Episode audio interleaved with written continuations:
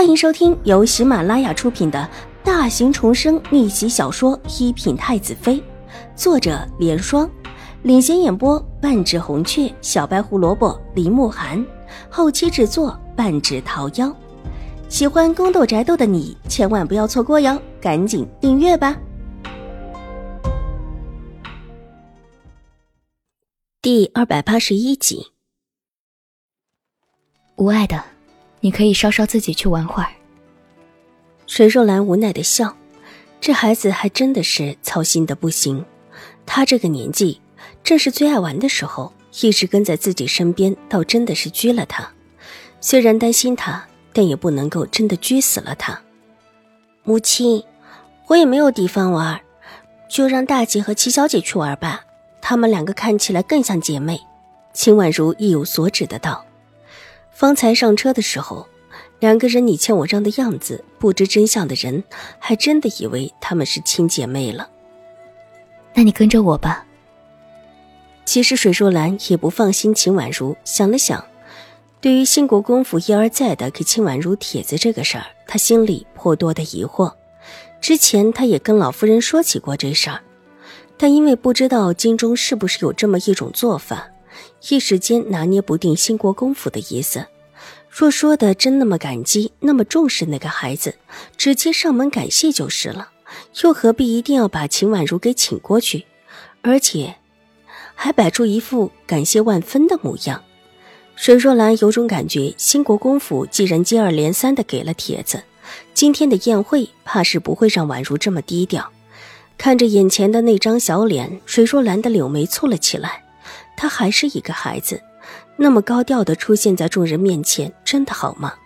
到时候自己看一步走一步，一定要小心的护着这个孩子。水若兰心里暗暗打定主意，还没到兴国公府大门前，路面就已经堵了起来，前面俱是过来的马车，一路堵着往前走。看得出今天到兴国公府参加宴会的人不少，这情形。怕是整个京城的权贵圈子都调动出来了。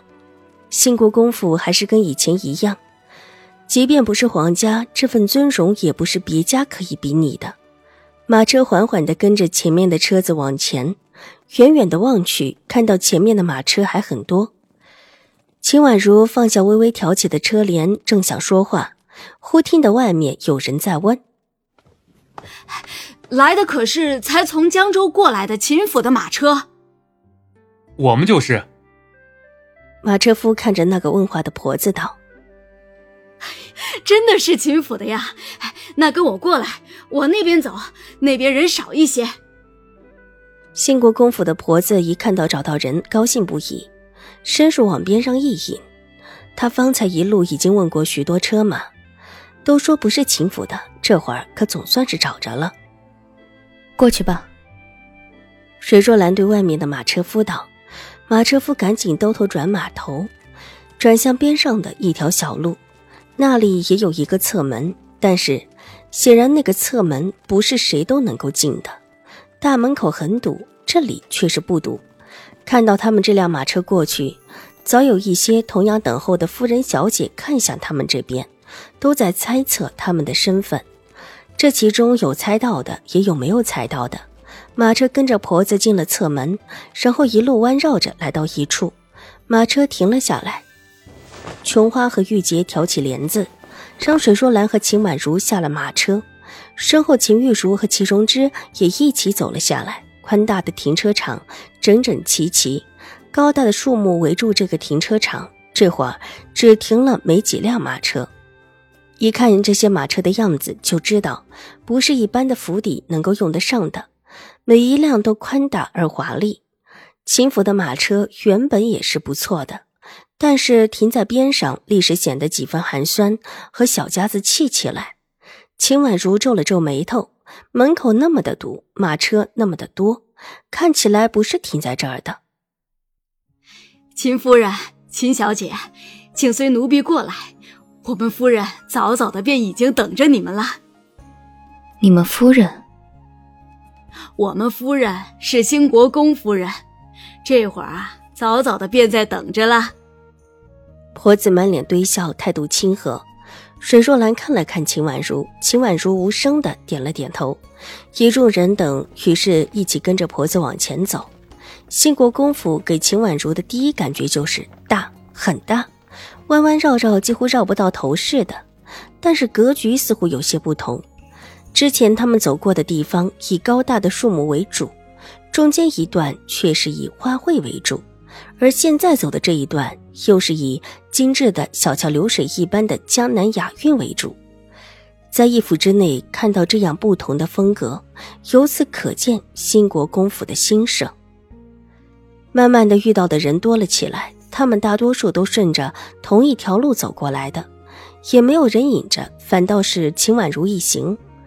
兴国公府的婆子在前面引路，而且还时不时的恭敬的低声说几句，似乎是在介绍着什么。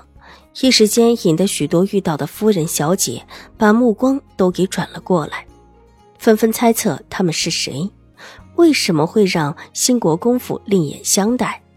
秦玉茹和齐荣之倒是很喜欢这种万众瞩目的感觉，两个人一脸温柔端庄的模样，跟在水若兰的身后，乍一眼看过去，还真像是一对姐妹花。这么两个漂亮而且看起来得体的姐妹花，自然又吸引了一大波的目光。顶着众人的目光，一众人等进了一个花厅。花厅里已经来了不少人，这会儿嬉笑说话的人不少。最当中的一位夫人就是新国公夫人，她长得并不是特别出色，但这举止行为之间看了叫人舒服，对人态度也很和善。似乎不管你说什么，他都在用心的倾听。像他这样的身份，能够做到这一点，也是很不容易。一边招呼着客人，一边听着旁边的人说话，时不时微笑说一句，而每每都说到了点子上，任谁都觉得新国公夫人八面玲珑，处理事情游刃有余，而且脾气人品都是最佳的。本集播讲完毕，下集更精彩，千万不要错过哟！